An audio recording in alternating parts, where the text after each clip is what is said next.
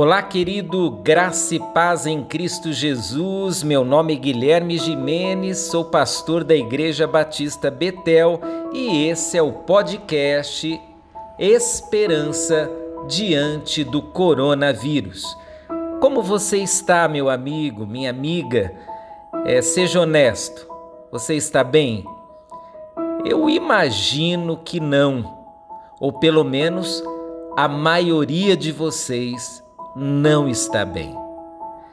Não está bem fisicamente, talvez, mas principalmente não está bem emocionalmente e alguns até espiritualmente.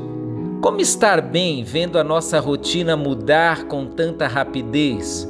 Como estar bem vivendo preocupado? Como estar bem assumindo riscos ao ter que sair de casa para ir no mercado, para resolver um problema, como estar bem assistindo os noticiários e vendo tanta gente infectada, tanta gente que perdeu entes queridos, amigos, colegas de trabalho, é difícil estar bem. E principalmente é difícil ter esperança em momentos como esse. Mas eu tenho uma palavra para o seu coração hoje. Não é uma palavra minha, é uma palavra de Deus, através da palavra dele, que se encontra lá em Romanos, capítulo 9, versos 3 e 4. A palavra de Deus nesse texto diz assim: Nós nos gloriamos nas tribulações sabendo que a tribulação produz paciência, e a paciência, experiência, e a experiência, esperança. Você percebeu que a última coisa é a esperança.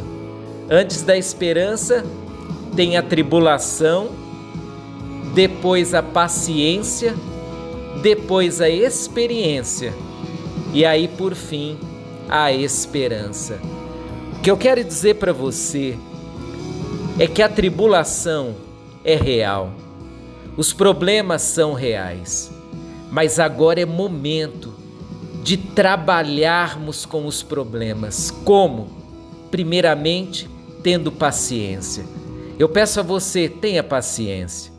Tenha paciência de ficar em casa, tenha paciência de cuidar-se, tenha paciência de ver os seus negócios talvez sofrendo muito.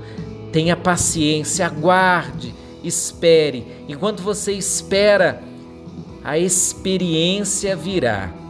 Experiência de fé, experiência de confiar mais em Deus, experiência de estar mais com a sua família, experiência de buscar alternativas para sobreviver em meio à crise. E enquanto você vai tendo essas experiências novas, nunca imaginadas, a esperança vai chegando.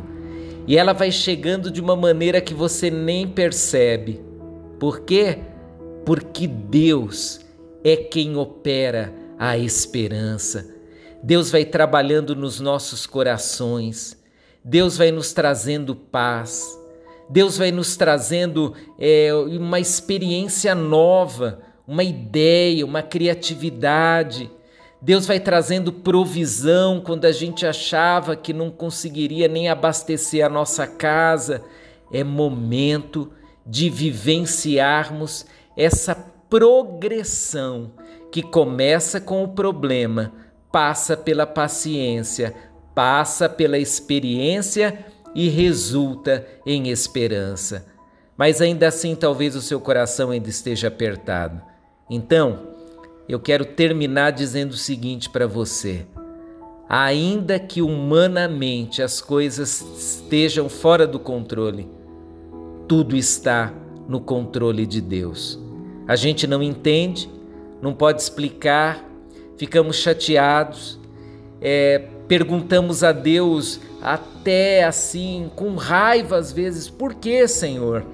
Mas em meio até às perguntas mais difíceis, Deus vai trazendo esperança ao nosso coração. E o que eu te desejo hoje é esperança, a esperança que te fará passar pelas tribulações e ao final de tudo, olhar para trás e dizer: Eu consegui, eu venci.